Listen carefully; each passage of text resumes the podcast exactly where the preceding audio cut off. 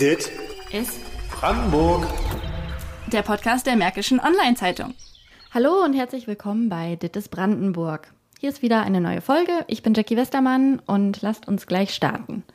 Ihr habt vielleicht schon mitbekommen, dass gerade der Familienkompass läuft bei mods.de und LR. Das ist eine große Umfrage zu Zufriedenheit und Lebensrealitäten von Kindern, Jugendlichen und Familien in Brandenburg. Mitmachen kann eigentlich jeder. Es ist anonym und unter den Teilnehmenden werden ganz viele Preise verlost. Zum Beispiel könnt ihr einen sieben Tage Urlaub an der Ostsee gewinnen. Wie ihr mitmacht, das schreiben wir euch wie immer in die Show Notes. Da ist dann auch der Link direkt zur Umfrage. Dementsprechend geht es heute auch nochmal tatsächlich um die Situation von Familien. Wir haben ja auch schon in einer vorherigen Folge über die Situation von armen Familien in Brandenburg gesprochen. Heute wird es konkret um die Situation in Frankfurt-Oder von Familien gehen. Ähm, dafür habe ich nämlich das große Glück gehabt, dass ich mich mit einer Namensvetterin treffen konnte, nämlich mit Jacqueline Eckert. Sie ist seit 2018 ehrenamtliche Kinderbeauftragte von Frankfurt-Oder. Wir sprechen über die Rolle von Familien in der Stadtpolitik, was Eltern in der Stadt bewegt, worüber Kinder me- gerne mehr sprechen würden. Jacqueline Eckert wird auch sehr deutlich und äh, bewertet mal ein bisschen, wie die Angebote in der Stadt eigentlich aussehen und wo es noch ein bisschen hapert. Vielleicht zu ihr ganz kurz, bevor sie gleich selber spricht. Äh, Sie ist gelernte Erzieherin und hauptberuflich Regionalleiterin für den Paritätischen Bund in Frankfurt-Oder und selber Mama von zwei Kindern. Sie kann also ganz viel Praxiserfahrung in ihr Ehrenamt mitbringen. Doch wie genau sie die Belange von Kindern im Alltag äh, gut vertreten kann, wie sie die ganzen Themen mitbekommt, das erklärt sie jetzt mal selber. Also es ist ähm, wirklich ganz unterschiedlich. Wir ähm, treffen uns natürlich ganz viel im Alltag. Ich kann nicht sagen, dass ich jeden Tag außer meine eigenen Kinder Kinder treffe. Also im besten Fall treffe ich meine eigenen Kinder, wenn die Tage nicht zu lang werden. Aber ähm, es ist schon sehr projektbezogen, das muss man an der Stelle wirklich so sagen. Ich versuche das aber immer auch durch die durch Befragung von Kindern und Jugendlichen auch äh, und leite aber auch vieles ab, also aus den ähm, Informationen aus Kindertagesstätten. Da arbeite ich, glaube ich, relativ gut mit den Trägern zusammen, mit den Erziehern zusammen, so dass immer die Möglichkeit besteht, da auch direkt an den Bedarfen von Kindern und Jugendlichen dran zu sein. Und wenn sich da etwas auftut, dann muss ich da hin und dann muss ich auch ins Gespräch gehen mit den Kindern und Jugendlichen. Was würden Sie denn sagen, welche Rolle Familienpolitik in der Stadtpolitik spielt? In Frankfurt. Also ich glaube, in den letzten Jahren habe ich das so erlebt. Ähm, also was, was Corona gemacht hat, war wirklich ganz, ähm, ganz schrecklich, muss ich ehrlich gestehen. Also für mich persönlich auch, äh, weil ich gemerkt habe, also wir haben ja mit dem ersten Corona-Jahr ja eigentlich in dem Jahr die Frankfurter Kinderkarte ins Leben gerufen, das Jahr des Kindes. Und ich habe ganz viele Hoffnungen da reingesetzt in dieses ganz besondere Jahr. Und das wurde dann doch äh, deutlich geschwächt durch Corona. Und besonders in der ersten Zeit, und da muss man wirklich tatsächlich sagen, dass natürlich auch viel Unwissenheit dabei war und viel Unsicherheit. Aber was da mit Kindern gemacht worden ist, fand ich unglaublich. Also das hat mich wirklich außerordentlich bewegt, wie, wie wenig Stimme Kinder tatsächlich auch in dieser Zeit hatten. Und ich glaube, in der Zeit hatten Familien also wirklich auch nicht so viel in der Politik äh, zu sagen. Da war Gesundheit das Erste und irgendwie äh, waren Kinder und Familien tatsächlich nicht wirklich sehr präsent. Ich wollte von Jacqueline Eckert wissen, welches Feedback sie von Eltern bekommt. Also was diese für Sorgen haben, ähm, wo gibt es Probleme. Doch bevor sie das Negative angesprochen hat, wollte die Kinderbeauftragte eigentlich erstmal sagen, was ziemlich gut ihrer Meinung nach in der Stadt läuft. Besonders gut läuft wirklich, davon bin ich zutiefst überzeugt, wirklich die Kindertagesbetreuung, weil die ist wirklich richtig gut aufgestellt. Da können wir hier in Frankfurt, glaube ich, auch wirklich von ähm, guter Trägerqualität sprechen. Da werden, äh, wird Kinderbeteiligung auch ganz groß also aufgemacht als Thema, gerade jetzt auch. Auch die Eltern, glaube ich, sind durchaus da gut eingebunden. Da ist, glaube ich, da ist ein guter Anfang gemacht worden. Und ich glaube, wo es dann den ersten Bruch gibt, ist tatsächlich, wo es dann in Richtung Schule geht.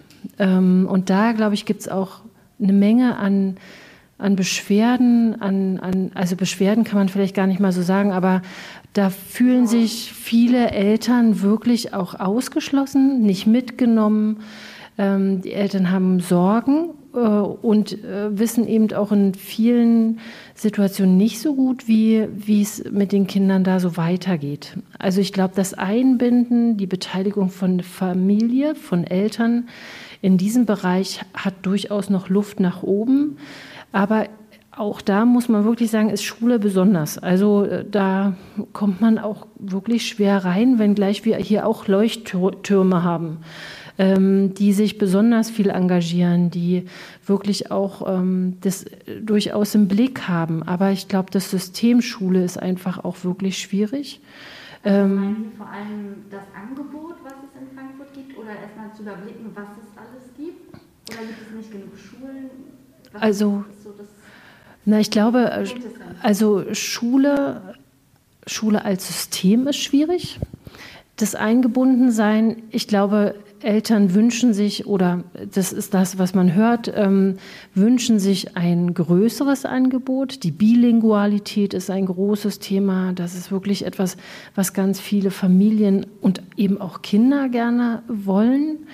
Ähm, das haben wir nicht wirklich und das wird eben auch eher schwer vom, vom Land, äh, also nicht so gut unterstützt, glaube ich, wobei wir da auf dem Weg sind aber es dauert Eltern einfach zu lang.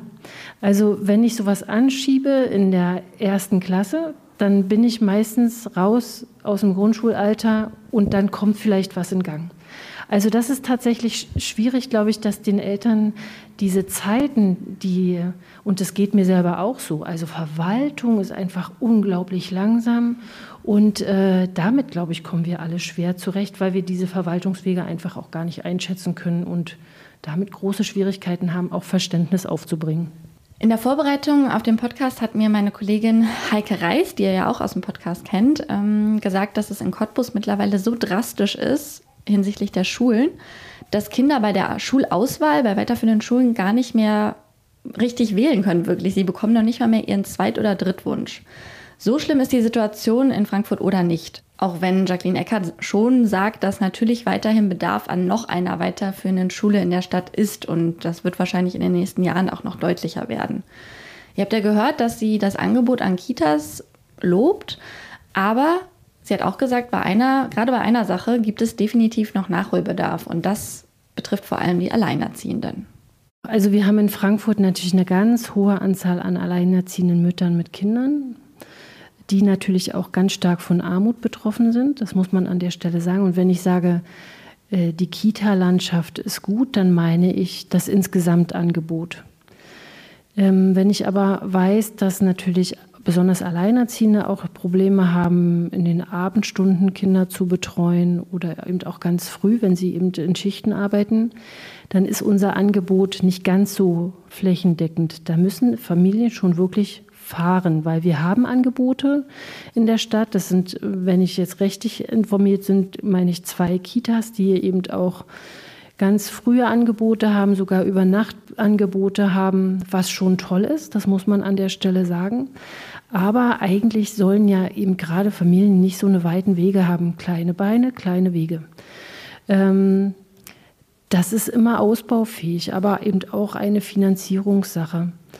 Und ich glaube, ja, also was Ferien angeht, da haben wir ja den Ferienkalender. Ich glaube, das ist eine tolle Sache, was da freie Träger wirklich auf die Beine stellen. Es ist unglaublich, das muss man an der Stelle sagen. Und das sind in vielen Teilen wirklich kostenfreie Angebote, die die Kinder da wahrnehmen können. Eben auch gedacht und deswegen auch finanziert über den runden Tisch ähm, weil wir eben ja wollen, dass wirklich alle Kinder schöne Ferien haben und wirklich auch die Möglichkeit haben, sich zu entspannen und Sachen, tolle Sachen zu erleben. Äh, aber auch da kann es natürlich immer mehr sein. Also wenn man die Kinder fragen würde, natürlich, dann kann es immer mehr sein, keine Frage. So, jetzt ging es ja schon ein bisschen um äh, Familien an sich und auch Eltern. Jacqueline Eckert ist aber natürlich Kinderbeauftragte und deswegen weiß sie auch, was die Kinder in der Stadt Frankfurt oder bewegt. Also das, was ich immer wieder höre und das auch zum Leidwesen vom Oberbürgermeister, glaube ich, hört er auch jedes Mal wieder, ist tatsächlich das Angebot des Schwimmens. Die Kinder wünschen sich eine Schwimmhalle. Und zwar die eine, die wirklich funktionstüchtig ist und die, die sie immer nutzen können. Und da haben wir in den letzten Jahren einfach viele Ausfälle gehabt. Viele Kinder sind äh, sehr unregelmäßig, wenn überhaupt schwimmen gewesen. Und das führt natürlich auch weiter, führen zu großen Schwierigkeiten, wenn die einfach nicht schwimmen können. Das ist ein ganz großer Wunsch der Kinder. Die Kinder wollen immer mehr Spielplätze oder überhaupt Spielplätze. Auch das haben wir hier in der Stadt, was mir wirklich in der Seele sehr leid tut. Ähm, wir kämpfen gerade in Klisto darum, dass es da wirklich eine Möglichkeit gibt. Und es bewegt mich sehr an der Stelle, dass dann doch trotz all dieser Bemühungen so viel Hass gegenüber Kindern tatsächlich auch noch da ist. Das hätte ich im Leben nicht gedacht. Es bewegt mich sehr und lässt mich manchmal auch wirklich gar nicht schlafen, weil ich das wirklich ganz grauenvoll finde. Ich hake hier mal kurz ein. Was Jacqueline Eckert anspricht, hat wirklich vor einigen Wochen das Stadtgespräch dominiert. Denn im Ortsteil Klistow von Frankfurt-Oder setzt sich eine Initiative aus Eltern und Familien dafür ein, dass Kinder dort einen Ort zum Spielen bekommen. Den gibt es nämlich nicht, einen öffentlichen. Und ob das jetzt ein klassischer Spielplatz wird oder wie einige das fordern, ein Naturerlebnisfahrt, darüber wird auch noch äh, weiter diskutiert im Moment und auch wo genau dieser Ort, dieser Spielplatz dann aufgebaut werden könnte. Ähm, was aber wirklich ziemlich krass war, war, dass an Ostern dieser Streit in Glisto so ausgeufert ist, dass äh, Osterdeko, die Kinder angebracht haben, zerstört wurde und es gab ganz viel Vandalismus und die Stimmung ist echt nicht gut am Ortsteil. Es gab auch schon Gespräche, äh, Vermittlungsgespräche. Genau. Und was genau dort passiert ist, äh, könnt ihr über den Link zu den Artikeln in den Shownotes nachlesen. Nun aber zurück zum Gespräch mit Jacqueline Eckert. Also mehr Spielmöglichkeiten. Ich glaube, was, also wenn ich an meine Kinder auch denke, dann genießen sie tatsächlich dieses unglaubliche Angebot an, an Bibliothek, was wir haben, die Möglichkeit musiz zu musizieren an den unterschiedlichsten Orten. Das ist toll, das kann immer ausgebaut werden. Und ähm, dann muss man einfach auch den vielen Trägern sagen, die auch immer schauen, an den Bedarfen der Kinder zu sein die eine tolle Vereinsarbeit machen, insbesondere die Fanfarengarde, die wirklich auch ja, Kinder ähm, dort betreut, die es nicht immer ganz leicht haben und die aber tolle Erfolge feiern können. Das würde ich mir noch viel mehr wünschen. Ähm, aber was Sportangebote angeht, glaube ich, da braucht es einfach noch deutlich mehr. Also Turnhallen, wo Kinder die Möglichkeit haben, Sport zu treiben, sich zu bewegen. Das ähm, Vereinsangebot, glaube ich, ist schon ganz gut mit Fußball und so. Aber für Mädchen, glaube ich, ähm, ist ja noch nicht so stark verbreitet ein Angebot. Ja, ne? ja. ja gibt es ja auch in Frankfurt tatsächlich auch Mädchenmannschaften. Ähm, aber ansonsten, glaube ich, braucht es da vielleicht auch noch ein paar Ideen, die von den Kindern ja durchaus auch gekommen, also kommen können. Aber Schwimmhalle wäre schon toll. Bevor Anfang Juli eine Kinderkonferenz in Frankfurt stattfindet, hat die Stadt eine Umfrage gemacht, um zu sehen, was die Kinder eigentlich genau interessiert und welche Themen sie bei dieser Konferenz besprechen wollen und was für Workshops sie machen wollen. Das ist tatsächlich das Thema Beteiligung. Also wie können Sie sich beteiligen? Äh, dazu wird es auch unterschiedliche Formate geben, also von der Kommune bis hin zur eigenen Einrichtung. Das Thema Umwelt ist ein ganz großes Thema. Der Müll und die Sauberkeit in der Stadt, das bewegt Kinder wirklich sehr. Das Thema Frieden aber auch. Also das war ja irgendwie schon wieder fast weg, zumindest bei den Erwachsenen.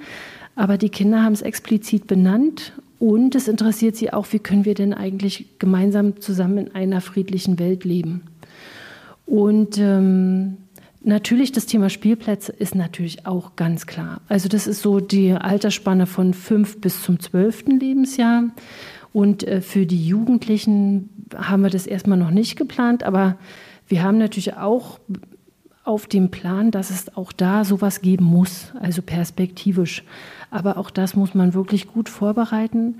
Und ähm, was ich wirklich spannend finde, ist, dass den Kindern das so sehr auffällt und das, es geht uns Erwachsenen gar nicht mehr so, dass, dass unsere Stadt so unglaublich vermüllt und, und schmutzig ist.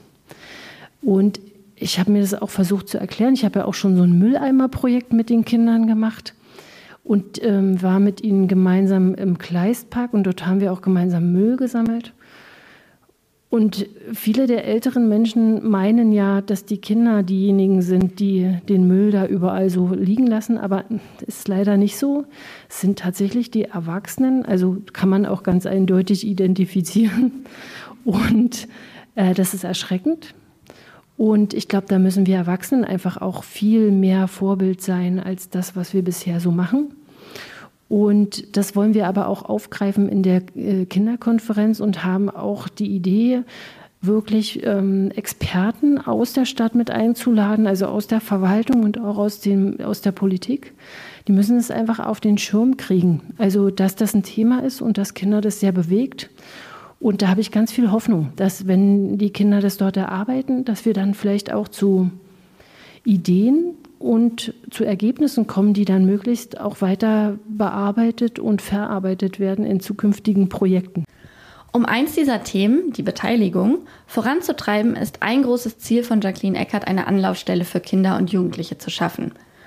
Die Planungen bisher laufen unter dem Namen Familienbüro. Sie selbst möchte aber eigentlich schon, dass das eher so die Zielgruppe der jüngeren Stadtbewohner anspricht und Kinderbüro heißt.